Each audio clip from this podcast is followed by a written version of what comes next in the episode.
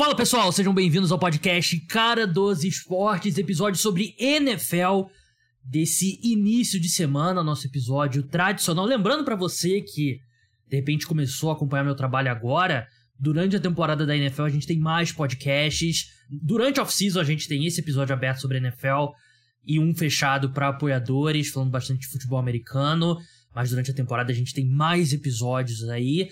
É, a gente continua no pique off-season. Vou conversar aqui com meu amigo Lucas Vital, do arroba quarterback ruim. Falar de alguns tópicos aí recentes, por exemplo, é a off-season mais parada da NFL nos últimos anos? Quais jogadores a gente acredita que darão um salto de qualidade nessa temporada? E seguiremos na nossa série Top 5 por posição. Faremos Top 5 Defensive Tackles, né? Jogadores ali no interior da linha defensiva. A gente tem linebacker e cornerback ainda. Linebacker e safety para serem feitos nos próximos dois episódios. E sem ser nesse próximo domingo, o outro. Deixa eu ver até que dia do mês que é. Vou passar direitinho para vocês. Dia 9 de julho. Top 32 quarterbacks titulares na liga atualmente. O Super Bowl da off-season da NFL aqui no podcast Cara dos Esportes. Como eu falei, Lucas Vital aqui com a gente. Já vou passar a bola para ele, mas já jogando uma pergunta, um tópico dos programas de hoje no peito dele. Vamos ver se ele domina e está jogando. Ou melhor, faz a recepção e conquista jardas após a recepção. Vamos seguir o tema aqui. É a off-season mais parada da NFL nos últimos anos, Lucas? Fala, Gabriel. Boa noite, boa noite, pessoal. Tudo bom? Cara, quando você me mandou que essa era uma das pautas, eu fui dar uma pesquisada. Eu tenho a página lá, o QB Ruim, faz mais ou menos uns três anos agora. E de memória eu falei, parece. Eu não sei porquê, mas parece ser. Por que será? E eu fui dar uma olhada, e pelo menos desde 2019, é, eu acho que essa é a off-season com menos coisas espaçadas durante o período dela, desde pelo menos 2019. Porque, tipo, fui dar uma olhada, 2019 teve um monte de coisa na off-season de 2019. Teve é, um monte de troca, o Odell Beckham foi trocado, é, depois o G. Ford foi trocado, o Robert Quinn foi trocado, ainda jogadores na época que eles ainda estavam mais no auge deles ali. É, e isso aconteceu, não aconteceu tudo em março, no começo ali, aconteceu tipo abril, maio, é, a mesma coisa, 2020 o Tom Brady foi, saiu dos, dos Patriots, então já é o suficiente, a off-season de 2020 ali foi, isso já é o suficiente para ter sido pra uma extremamente memorável. É, ano passado o Tyreek Hill foi trocado, é, o ano anterior a esse o Matt Stafford foi trocado. Então, quando você começa a dar uma olhada, muitas coisas que aconteceram nessa off-season aconteceram muito em cima. Aconteceram ali nas duas primeiras semanas de março, e eu acho que isso acabou minando um pouco o conteúdo, sabe? A única novela que a gente tem hoje ainda é a do, a do é, DeAndre Hopkins e honestamente parece que ele vai para New England ou para Tennessee, baseado nas, nas visitas que ele fez e no que está acontecendo. Então, é, eu acho que por ter tudo acontecido muito cedo, teve aquela explosão de pauta e aí depois e agora? Acabou o draft e agora? A gente vai esperar os caras falarem que o quinto é, wide receiver dos Texans está tendo o melhor training camp da vida dele e que pode ser um candidato a breakout para esse ano. É, é esse o próximo tópico que a gente espera. É, eu concordo. E, assim, eu acredito que as últimas off-seasons foram fora da curva da NFL. Não que essa parece que voltou à normalidade, porque o que a gente falava antes desse período era que, por exemplo, a NBA tem uma off-season mais divertida do que a NFL, porque acontecem mais trocas, jogadores se movimentam mais, estrelas se movimentam mais. Nas últimas off-seasons, duas, três off-seasons, a gente tem visto mais trocas, tem notícias grandes, por exemplo, 2019 teve a aposentadoria do Andrew Luck, que foi literalmente primeiro podcast Cara dos Esportes, né? Depois que eu saí do, do FA hoje, criei o Cara dos Esportes. E não é coincidência o fato desses três anos terem sido mais movimentados, porque era um fim de ciclo desses grandes quarterbacks, né? Então, teve aposentadoria do Drew Brees, do Big Ben, do Eli, do Philip Rivers. A gente teve o Stafford sendo trocado, a gente teve o Brady, como você falou, saindo dos Patriots, indo pros Bucks. Aposenta, não, vai voltar mais um ano. É, Aaron Rodgers aposenta, vai continuar nos Packers, vai pros Jets. Não, vai ficar mais um ano. E aí depois ele vai pro New York Jets. Matt Ryan deixa o Atlanta Falcons, vai pro Indianapolis Colts. Então, teve muita movimentação nessa nessas últimas off-seasons, porque são caras em, em reta final ali para jogar um, dois anos, times querendo reconstruir. O que move mesmo o, as notícias são os quarterbacks, né? E por isso que eu acho que a sensação é que foi muito, foram muito movimentadas essas off-seasons, né? Porque esses caras se movimentaram muito mais do que do que o normal, né? E teve trocas, como você falou, por exemplo, o Tyreek Hill e o Davante Adams, né? Na, na mesma off-season. E a situação do Aaron Rodgers e Lamar Jackson foi resolvida, foram resolvidas cedo, né? Nessa, cedo demais. Nessa off-season. E que era, basicamente, era o que iria carregar essa, essa nossa off-season. E eu até tava pensando, eu acho que eu só gravei um podcast emergencial nessa off-season de, de NFL, que foi quando a troca do Aaron Rodgers pro New York Jets foi acertada. Não lembro mais de nenhum. Eu acho que quando saiu a renovação do Lamar, eu não lembro se teve é, podcast emergencial ou se era um dia que eu já iria gravar um podcast e aí eu incluí nesse podcast. Mas no máximo dois podcasts emergenciais, né? E na última, nas últimas off-seasons foram muito, muito mais, né? Então a minha sensação, eu que acompanho a NFL já há bastante tempo, é que a gente meio que voltou à norma das off-seasons da NFL antes, e os pontos fora da curva foram os últimos três anos, eu diria. É, até porque os times, eles na, NFL, eles precisam de muito mais de estabilidade. Na NBA, obviamente, que tem ali toda uma questão tática e técnica, isso se prova cada vez mais verdade com o passar dos anos, mas na NFL, é, é um playbook novo, é, são, é um coaching staff novo para jogadores novos, os caras não querem ter um mês com um jogador dentro do prédio. Então é, é de fato um pouco mais complicado é, esperar que essas notícias se estendam muito, porque a não ser que seja um nome que tem aquele peso e, como você disse, essa questão do, do, do fim de ciclo carregou esses nomes um pouco, é, os, as organizações têm como norma ter uma, o cara dentro do prédio o máximo de tempo possível, porque ele não vai aprender um playbook em, em um mês, ele não vai aprender um playbook em dois. É, às vezes, sim, mas é muito grande. Então, eu acho que eu, eu, concordo contigo, mas foi um exercício muito interessante dar uma olhada nas, nas últimas off-seasons. É, lembrei que a gente teve aí no draft do ano passado o A.J. Brown e o Marquise Brown sendo trocados durante o draft, ali na, na nas escolhas e que, por mais que essa troca tenha sido naquele momento, é uma coisa que vira pauta pro resto da off-season.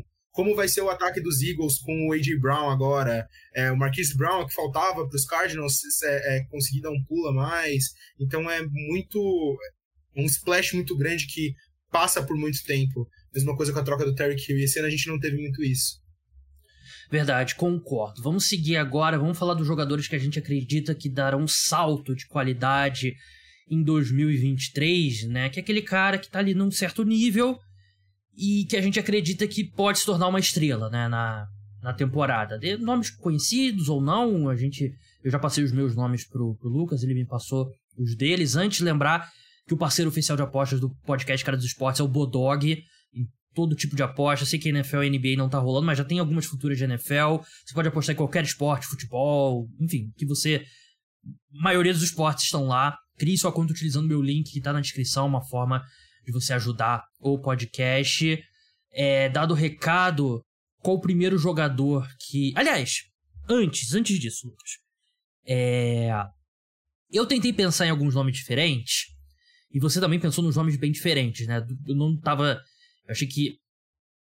Eu achei que você ia escolher esse jogador. E talvez você tenha achado que eu ia escolher esse jogador. E acabou que nenhum de nós dois colocamos. Trevor Lawrence. É... A minha questão com o Trevor Lawrence é que eu já acho ele um quarterback muito bom. Então eu não sei o tamanho do salto que ele pode dar, mas eu acho que é um nome que muita gente vai pensar e eu coloquei na imagem do podcast justamente para criar essa, essa confusão. Mas acho que vale a pena citar que não sei qual foi o seu raciocínio, tô curioso para saber, mas eu eu pensei, Lucas deve pegar, e a minha dúvida é que ele já parte de um nível bem alto. Então, se ele, ele dar um salto para ser um dos maiores saltos da NFL, o, cara tem que ser o quê? MVP. Algo do tipo, né? Então, é, qual foi o seu raciocínio que... com ele? Eu acho que o próximo passo do Trevor Lawrence é tipo um passo muito grande para ele poder ser um breakout player. É, foi o que você falou, ele teria que ser MVP da temporada, porque para mim, ele já foi um dos 5 a 7 melhores quarterbacks da NFL no passado. Então, a, além disso, é disputar com o Maga muito lá em cima. E é, eu pensei nele, eu gosto muito do Trevor Lawrence, mas eu acredito que é muito mais uma questão de eu ver o ataque dos, do Jacksonville Jaguars melhorando por ter um pouco mais de tempo do Doug Peterson lá, do que de fato eu ver uma melhora dele como jogador, porque eu já vejo tudo que eu queria ver nele, eu acho que agora é só ampliar. Então eu acho que foi um raciocínio muito parecido, foi tipo, pô, o próximo passo é ser MVP, o próximo passo é ganhar o Super Bowl. Eu vou realmente prever aqui que o Trevor Lawrence vai, vai, vai MVP numa liga com tantos outros quarterbacks, então é, é, eu, eu achei que valia a pena dar uma olhada em nomes um pouco mais fora da, da norma, assim, porque para mim ele já é um baita quarterback, foi exatamente a mesma coisa que eu pensei. Qual o primeiro nome que você destacou aí? Eu falei lá no, no QB Ruim que eu tinha escolhido um nome é, clubista, um nome de um rival e um nome de um time que ninguém tá falando direito. Eu vou começar pelo clubista porque não vou perder minhas oportunidades de falar do meu time aqui, que é o Charles Omenihu lá, é, é que veio de é, São Francisco na, na Free Agency para Kansas City. É um edge. Ele começou a carreira ali nos Texans, foi para os 49ers ano passado e esse ano veio para Kansas City num contrato que eu achei bem legal. E basicamente a, minha ideia aqui é que nos 49ers ele era visto um pouco mais como um, um cara um pouco mais de rotação. E eu sei que os 49ers queriam que ele tivesse ficado, porque ele tem as características físicas para ser um grande edge na NFL. E no Kansas City Chiefs, ele não vai precisar ser o cara, porque a gente tem o Chris Jones na linha defensiva. Então, entre ele e o George Karlaftis, que é o, o nosso é, calouro do ano passado, que teve uma temporada boa, e o Félix Udona Aduzoki lá, que acabou de ser draftado também, ele é o cara mais polido do grupo de Eds, principalmente com a saída do Frank Clark. Ele vem para ser esse essa visão um pouco mais veterana, apesar de ainda ser um jogador jovem. Então eu acredito que é, não tendo, não sendo ele o cara que vai ser dobrado em todas as jogadas, porque vai ser o Chris Jones, e tendo um papel um pouco maior numa linha defensiva, numa defesa, cujo coordenador defensivo já é tão agressivo quanto o Steve Spagnuolo é, é, é, o, é o, a tempestade perfeita para ele ter uma melhor temporada da carreira dele, o que eu acho que seria extremamente interessante ali. E é um cara que eu tô ansioso para ver ele tendo um snap ali pelo Kansas City Chiefs desde que é, falaram que ele ia ser a contratação para Ed ali na, na, linha defensiva. Então, tô muito animado eu acho que é um cara que dá para ficar de olho sim para ter uma temporada interessante ano que vem. Concordo com tudo que você disse, não tem muito a acrescentar, apenas que você falou do Frank Clark, né? Ele jogou 591 snaps na temporada regular passada, né? Então, esses, esses snaps precisam ir para algum lugar. E eu acho que ele é um bom candidato. É um cara que não ficaria surpreso, acho que 12 sacks é uma previsão que não cairia da cadeira se ele conseguisse? Não, com certeza também não. Eu tava nessa vibe, eu tava entre 10 a 12. É, eu acho que é algo atingível para ele, principalmente considerando a evolução da defesa que a gente viu no final do ano passado. Eu acho que é algo que ele pode ser um jogador plug and play ali e fazer esse trabalho que o Clark fazia. 12 sacks, 70 pressões ali, eu acho que o volume que ele vai ter. O George Karlaftis, um cara que ficou muito em campo, né? Com calor, ele jogou muito snap a temporada inteira. Só que ele, eu concordo com você, ele não tem esse upside que eu. É, ele, ele é um pouco mais, sei lá, operário da bola. Eu tenho usado bastante esse termo, operário da bola, nos meus podcasts. Ele é bruto. É. Ele é bruto. ele é meio assim mesmo. O meu primeiro aqui na minha lista, e vocês sabem, eu não tô muito tempo fazendo podcast. Eu sei que vocês querem ouvir de quarterback. E, assim, eu admiro o Lucas, botar um edge rusher. Tem um edge rusher aqui na minha, na minha lista também. Mas vamos ser sinceros, o público quer saber de quarterback, wide receiver e os caras que estão no fantasy football, né? Eu botei o Kenny Pickett, quarterback do Pittsburgh Steelers. Um número, assim, eu tinha a sensação que o Kenny Pickett ele jogou bem a reta final da temporada. Eu lembro de ver alguns jogos dos Steelers e pensar, pô, o Kenny Pickett claramente evoluiu. E aí eu fui pesquisar ali como é que estavam os números dele na reta final da temporada. Entre todos os quarterbacks, não só calouros, todos os quarterbacks, Kenny Pickett teve a terceira melhor nota no Pro Football Focus depois da semana do Dia de Ação de Graças, né? Que é o, é o último, último domingo. Ou seja, mês de dezembro. Mês de dezembro, início de janeiro. Eu achei que o Kenny Pickett começou a. aquela coisa tradicional do jogo desacelerar um pouco pro quarterback. Começou a é, processar um pouco melhor. A gente começou a ver ele fazer mais jogadas, que ele é um quarterback bem móvel. E eu gostei. Eu gostei do que, do que eu vi do Kenny Pickett. E eu acho que a gente vai ver os Steelers com uma linha ofensiva mais sólida. Corpo de recebedores ali um pouco mais. Um ano mais velho, né? Mais. Mais entrosado, né? Que acho que é uma coisa que importa muito, né? Pra recebedores e, e o seu quarterback. Não mudou o coordenador ofensivo, que eu acho que é um problema, que eu não, não sou fã do, do Matt Canada. Mas eu acho que o Kenny Pickett, talvez, assim, tem saltos e saltos, né? Não tô dizendo que, ah, o Kenny Pickett bota um dinheiro nele para ser MVP da NFL. Não é isso que eu tô falando. Mas é um cara que eu não ficaria surpreso se, sei lá, a gente passasse a, depois da próxima temporada, a gente fala, pô, será que o Kenny Pickett é um do, é um dos 15 melhores quarterbacks da NFL? Será que ele tá na metade de cima desse ranking? O que certamente ele não foi, levando a temporada dele de calor como um todo. Então eu acho que ele é um cara que que pode dar um salto bem interessante nessa segunda temporada dele. Penny Pickett é o cara que você colocou na sua lista que eu achei que, que eu ia colocar na minha. Eu. Antes, quando você me falou, ah, separa, eu tava pensando aqui, eu falei, pô, vou colocar o Kenny Pickett. Ainda bem e, que eu mandei antes. É, Sim, que bom que você mandou antes, porque ele, ele tava na minha lista. E assim, por muitos dos mesmos motivos que você falou, a única coisa que eu acrescentaria é que agora ele vai ter uma intertemporada inteira dele, né? É, porque ele não teve isso ano passado, ele não era o QB1, mas aquela história. Eu acho que a gente conversou sobre isso aqui, sobre algum quarterback, em alguma das outras vezes que eu vim como convidado, de tipo, é inevitável que esse cara eventualmente vai virar o, o QB titular do time. É, e o Kenny Pickett foi isso. É tipo, ah, a gente não vai deixar ele titular porque a gente não quer queimar o calouro, mas uma hora vai ser ele. E, e normalmente a semana do dia de ação de graças é ali a, a, a, a linha final ali. É tipo, pô, dali pra frente provavelmente vai ser o calor que os, que os caras acabaram de draftar. Então eu gostei muito dele. Eu teve algum jogo dele no fim da temporada que eu lembro de ter assistido e falado: caramba, não parece o mesmo Kenny Pickett das primeiras semanas aqui.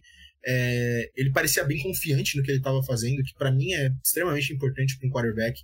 Não, não tô fazendo essa comparação, pelo amor de Deus, mas eu senti uma vibe um pouquinho, meio absurda aqui, um pouquinho Joe Burrow, quando eu vi ele em alguns, alguns lances, alguns snaps, de um cara que tá confortável no que ele tá fazendo, tipo, calmo, sabe? Não parecia nem um pouco desesperado, bem sinceramente ali sabendo qual era a progressão e qual era o próximo passo. Então, eu gostei muito, eu espero muitas coisas do Kenny Pickett do Luvinha. Adoro esse apelido também, apelido forte demais. E eu gosto muito do ataque dos Steelers, menos do Matt Canada.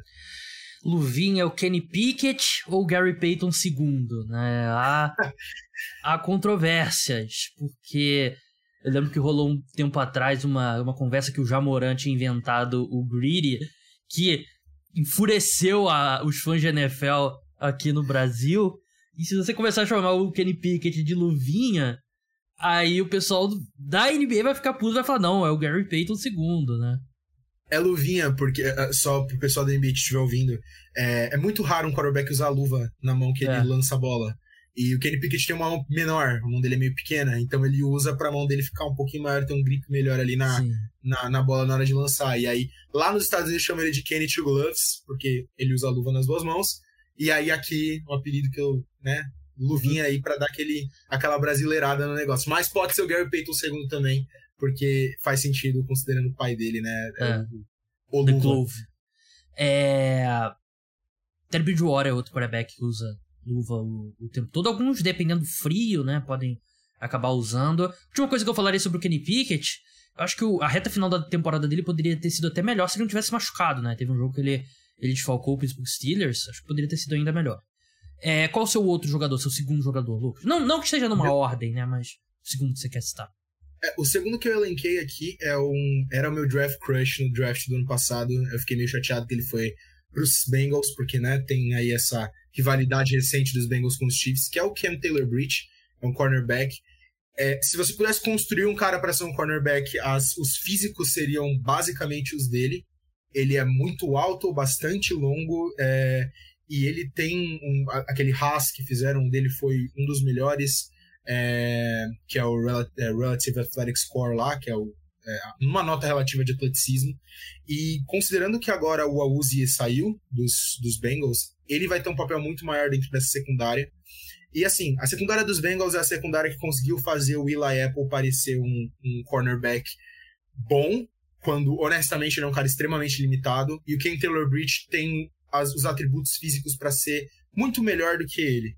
Então, é, obviamente não é o papel do Eli Apple que ele vai estar tá pegando, é do Auzi, que é um papel um pouco maior, mas é, ele é um cara que teve jogos muito bons, mas pro final da temporada. Acontece isso com o Calouro.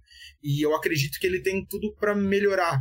É, eu, eu honestamente vejo potencial nele. Não sei se no ano que vem, mas eu vejo potencial nele de ser um dos melhores cornerbacks da NFL. Não sei se ano que vem, não sei se isso um dia chega, mas é, é um cara que trabalha duro e tem os atributos físicos para isso. E tá numa defesa que, na minha opinião, possibilita ele bater esse potencial. Então é um, um protegido meu aí que acabou caindo no rival mas que eu gosto muito e que eu vejo que pode ser um breakout player ano que vem. É um baita atleta, né? Na posição de cornerback conta bastante. O meu o segundo nome que eu botei aqui na lista, e é um cara que quem escuta o podcast já tá cansado de ouvir eu falar sobre ele, né? Então vocês já devem estar tá imaginando, é o Shigozu Okonko, né? Tyrande do Tennessee Titans. E eu acho que o argumento é se ele já não explodiu na, na última temporada, né? Então, não que Tennessee Titans tenha sido um time muito assistido, né? Mas ele teve a segunda melhor nota no Pro Football Focus entre Tyrants. E Tyrants tradicional ali, alinhando na colado na linha ofensiva, 43,8% dos snaps dele. Um número que vai revoltar o Lucas. Mas eu já, já adianto que é um, é um número notável, mas num volume bem menor, então vamos com calma. Ele teve a melhor média de jardas por rota corrida entre Tyrants superior à do Travis Kelsey. Ele ganhou 2,61 jardas por rota corrida, ou seja, todas as recepções dele, dividida pelo. as jardas de, de recepção dele, dividida pelos números de snaps que ele correu rota, o número dele foi melhor do que o Kelsey. É um, é um número muito bom de para medir a eficiência do jogador, tipo, quando ele tá campo, o impacto que ele tem, né? E ele é um excelente recebedor. Como bloqueador, ele é abaixo da média, mas Tyrants evolui muito ao longo da carreira nesse ponto, então não, não me preocuparia. E tudo bem que o Titans eu não acho que vai ter um mega ataque aéreo, então de repente ele não vai ter muitas oportunidades pensando em fantasy football, por exemplo, mas em termos de talento, é... eu ficaria surpreso se na próxima off-season, quando a gente chegar na hora do top 5 Tyrants, se, se o Okonko não tiver nessa discussão. Não, e eu acho que pro estilo de jogo que os Titans têm, ter um tight bom recebendo a bola com esse upside é extremamente interessante, positivo. Vai ser uma puta ajuda pro Will Levis quando ele inevitavelmente virar o, o tiver uma chance como quarterback titular do time. É, porque eles correm muito com a bola. E quando você tá com um personagem um pouco mais pesado em campo, tem um cara que pode, por mais que ele não seja um baita é, bloqueando, mas tem um cara que pode dá essa dualidade de tipo, o cara tá aqui, ele pode bloquear nessa corrida aqui pro Derrick Henry, ou ele pode ser uma arma no jogo aéreo, é uma, é uma peça que todo time quer ter, todo time busca de uma forma ou de outra, e extremamente valiosa aí pro ataque dos Titans. Então gosto do jogador também. Terceiro e último jogador antes da gente passar para top 5 defensive tackles, Lucas. Aqui é outro. A, a, classe do draft do ano passado, eu tive dois caras que eu gostava muito, e os dois caras estão na minha lista esse ano, então eu acho que eu não superei ela ainda. Esse cara aqui é do time que eu falei que ninguém é, presta muita atenção, é o Cameron Thomas, o Ed do, do Arizona Cardinals. Quando ele saiu do draft e foi para os Cardinals, o que falavam muito dele é tipo, ele é provavelmente um dos edges mais prontos dessa classe. Mas ele não tem tanto upside assim. Ele é um cara que, tipo, já faz muito bem o que, ele, o que é pedido dele no college. E é, eu acho que ele saiu de San Diego, mas eu posso estar errado. É, ele já faz muito bem o que pedem dele no college e é esperado que ele faça o mesmo na NFL.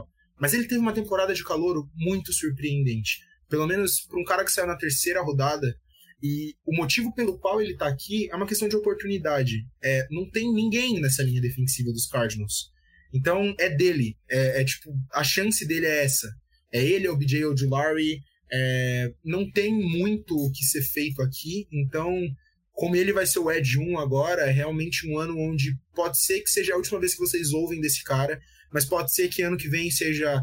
Os, os Cardinals não precisam escolher um Ed no draft, porque eles têm o Cam Thomas e eles têm o BJ Ojulari, mas principalmente o Cam Thomas. Então, eu acho que ele tá na melhor posição de todo mundo na minha lista para de fato atingir esse potencial, porque é só dele, não tem ninguém mais eh, concorrendo com ele para essa posição no time.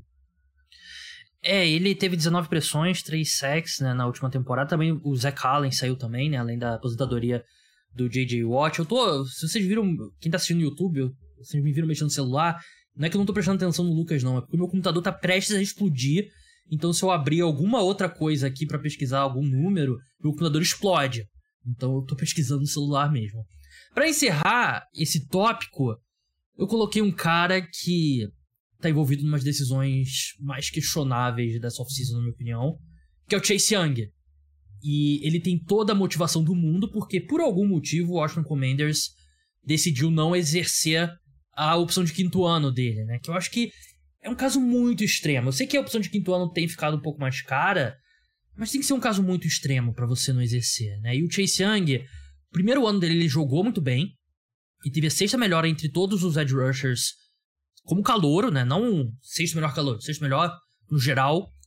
E aí ele não começa tão bem o segundo ano, se machuca e na terceira temporada é uma situação meio estranha que ele voltou só na reta final a comissão técnica, a comissão técnica não parecia é, muito animada com ele. Dava a entender que os caras achavam que ele poderia ter jogado e ele não, não quis. E eu acho que essa opção dele não ter sido exercida, ou seja, ele vai poder. Ou ele vai receber a franchise tag se ele jogar muito bem, né? E, ou vai receber um mega contrato de, sei lá, 28, 30 milhões de dólares aí na, off-season se ele jogar bem. É esse tipo de dinheiro. Ele pode ser até bom para ele financeiramente, né? Porque se ele jogar bem, ele vai vai receber essa franchise tag um ano antes ou vai receber o contrato um ano antes, então ótimo para ele. Eu acho que ele vai ter toda a motivação do mundo e ele é muito talentoso, né? O foi a segunda escolha geral ali naquele draft do do Joe Burrow e do e do Justin Herbert.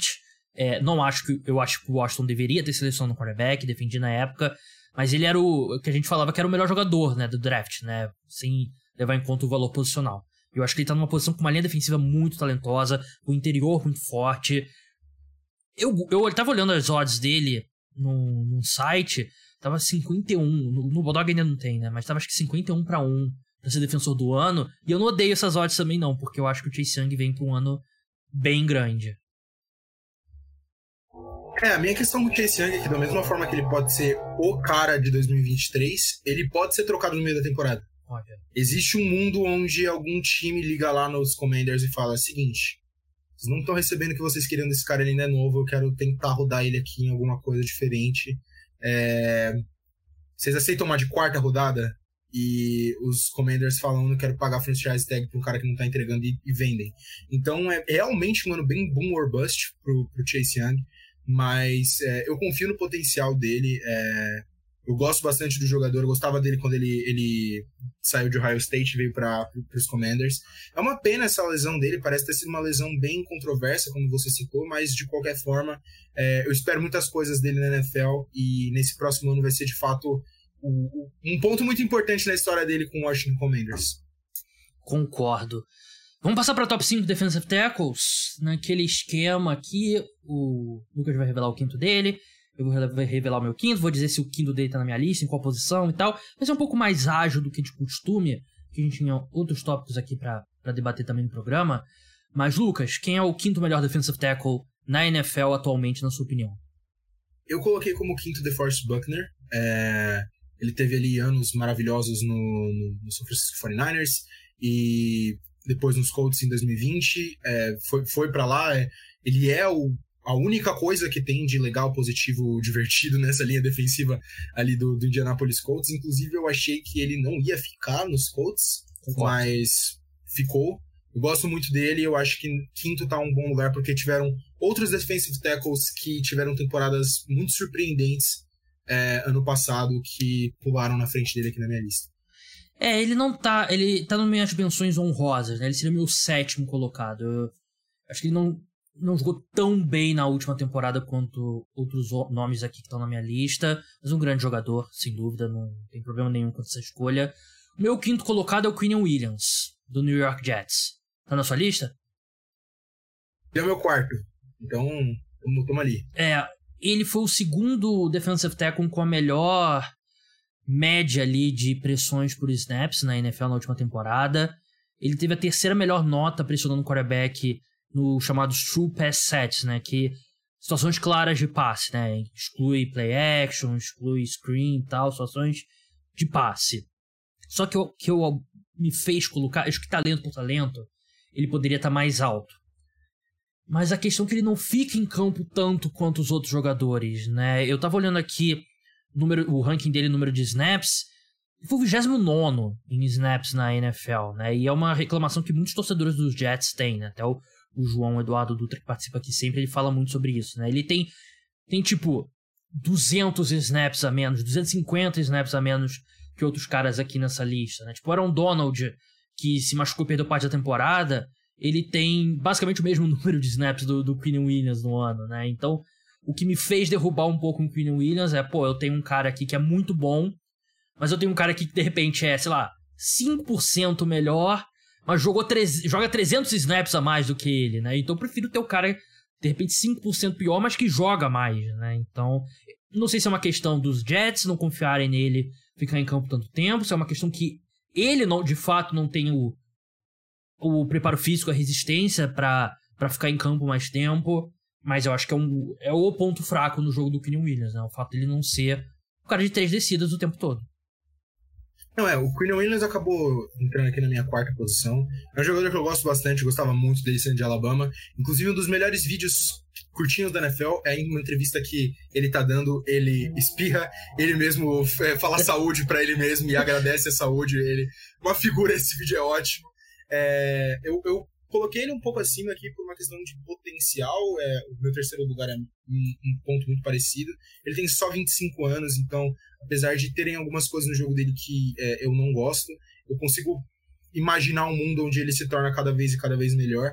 Principalmente ali mais um ano na, na defesa do. Ah, Robert Sala. Isso.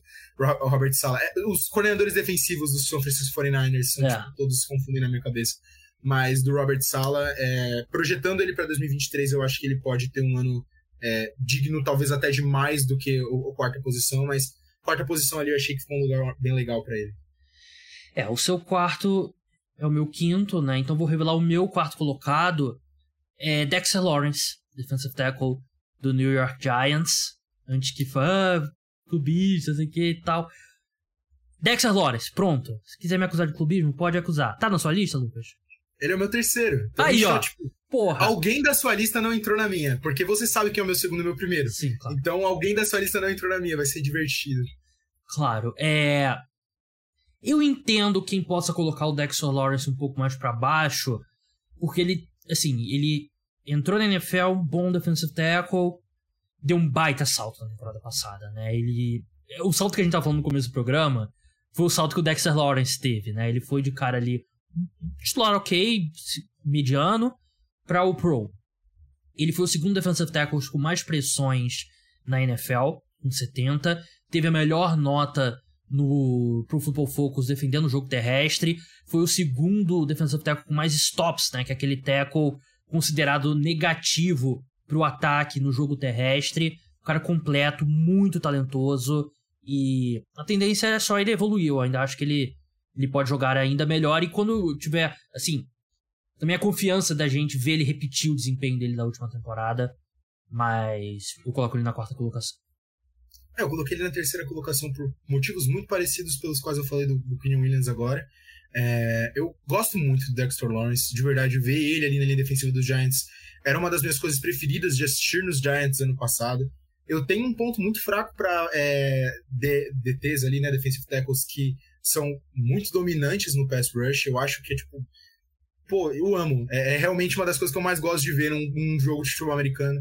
E o Dexter Lawrence tem uma, uma presença, assim, diferenciada. É, que tem algumas coisas nos esportes, eu sou da opinião que a gente não consegue exatamente quantificar com uma estatística ou uma, um, um ponto. Eu só me divirto muito assistindo ele jogar futebol americano. Então, é, eu coloquei ele aqui em terceiro lugar. E honestamente, essa questão de eu gostar mais dele do que o Opinion Williams foi o, o, o, desempate entre os dois. Dois jogadores que eu gosto muito, mas é o Dexter Lawrence. Ninguém pode mais chamar de clubista, porque eu não torço pro Giants e ele foi. tava acima na minha lista do que na sua, então tudo certo. É, vamos pro terceiro colocado agora, né? O seu Dexter Lawrence. E agora o nome que eu tenho certeza que é o que tá diferente na, na sua lista em relação à minha, né? Quer dizer, da minha em relação à sua. você tem o DeForest Buckner, que não tá na minha. E eu coloquei o Ken Hayward. O Pittsburgh Steelers. É... Eu acho que é um cara subestimado, talvez, aí no, na década da NFL. Um dos melhores defensores da última década. Um cara que... Eu acho que ele vai acabar não entrando, mas tem um caso para ele como Hall da Fama pela longevidade dele. Ano passado, o Pittsburgh Steelers diminuiu o número de snaps dele para dar uma preservada. Ele já não é mais nenhum garoto, mas ainda assim a eficiência dele aumentou. Os números totais dele não sofreram. Ele teve o quinto melhor win rate, né, que é a quantidade de vezes que ele venceu o bloqueador dele, né? Então ele tem 34 anos, completou agora em maio. E é um voto de respeito aqui o Ken Hayward, porque tudo bem, acho que esses caras, ele claramente tá pensando no declínio, né? O próprio Steelers disse isso, colocando ele um pouco menos em campo para dar uma preservada. Ainda assim jogou 800 snaps, mais do que o Quinn Williams, por exemplo, né, que eu citei. Mas é... Quando ele tiver o declínio, aí eu desço ele, mas por enquanto eu ainda acho que ele é o terceiro melhor DT na NFL. É, a minha, uma das minhas opiniões, não diria controversas, mas mais fortes que eu tenho com o esporte, é que quando a idade chega para alguns jogadores, não é uma piora progressiva, é um precipício.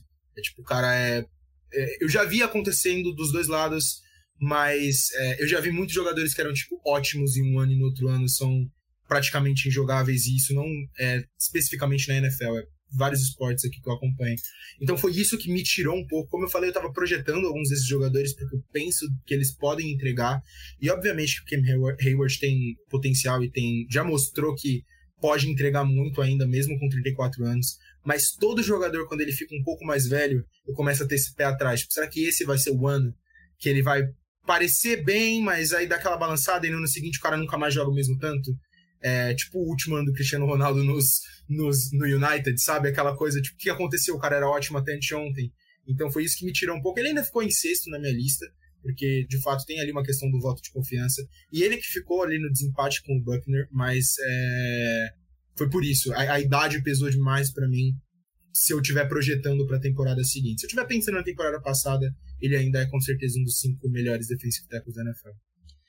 Quem que é o segundo melhor defensive tackle na NFL? Eu queria muito ser clubista aqui, Gabriel. Vou falar a verdade para você. Eu pensei, eu falei você, mas não dá. É o Chris Jones, o segundo melhor defensive tackle da NFL.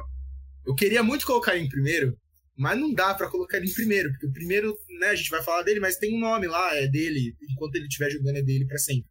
Então o Chris Jones é o segundo.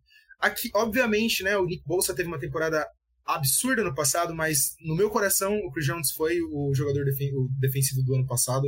Não tô falando que foi errado do Nick Bolsa, é que de fato ele teve uma das melhores, se não a melhor temporada da carreira dele no passado. Ele é muito bom, muito bom mesmo. É, ele teve aquele ano que colocaram ele como Edge no começo do ano, que todo mundo falou: Meu Deus, o que estão fazendo com o Chris Jones? E apesar de não ter sido o melhor ano dele, criou uma versatilidade para ele ali, ali, na linha defensiva que é raro de você ver de um defensive tackle por serem jogadores maiores, mas não é difícil você ver o Chris Jones alinhado de edge. Ele é um cara que pode jogar em várias posições diferentes, ele ganha de várias formas diferentes. É, eu amo ele. Minha, único, minha única vírgula com o Chris Jones é que ano passado foi o primeiro ano que ele foi bem nos playoffs. Ele tem essa. Até ano passado ele tinha essa. Ele nunca tinha conseguido um sec em playoff, por exemplo. Era uma, uma estatística meio inacreditável. Mas, é, fora isso, eu amo ele. Ele é um dos meus jogadores preferidos ali do meu time. E com certeza aqui no segundo lugar. É, o meu segundo colocado também, né? Ele foi o melhor defensive tackle da última temporada, indiscutivelmente. Liderou a posição em pressões com 97. O segundo colocado teve 70, né? Que é uma diferença absurda. Ele teve 17 sacks. Não tenho o que acrescentar. Um grande jogador mesmo. E o primeiro colocado, acho que a gente podia falar só o nome e encerrar o podcast, né? Não tem, não tem o que explicar, né? É o Aaron Donald. É o Aaron Donald e, assim, tudo bem, se machucou. Primeira vez que ele se machucou na carreira e, e perdeu tempo e tal.